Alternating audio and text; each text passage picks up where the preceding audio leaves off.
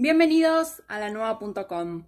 Todo lo que tenés que saber a esta hora del día te lo cuento desde casa en un minuto.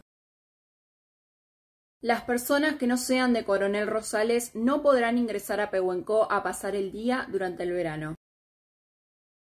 La policía busca a un hombre de 20 años acusado de violar a una mujer en el barrio Pedro Pico.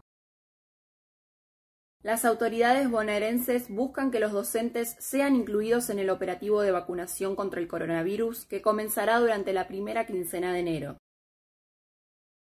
Con motivo de seguir poniendo la mirada en los pacientes, los profesionales de la salud del Hospital Pena no adhirieron al paro convocado en la provincia.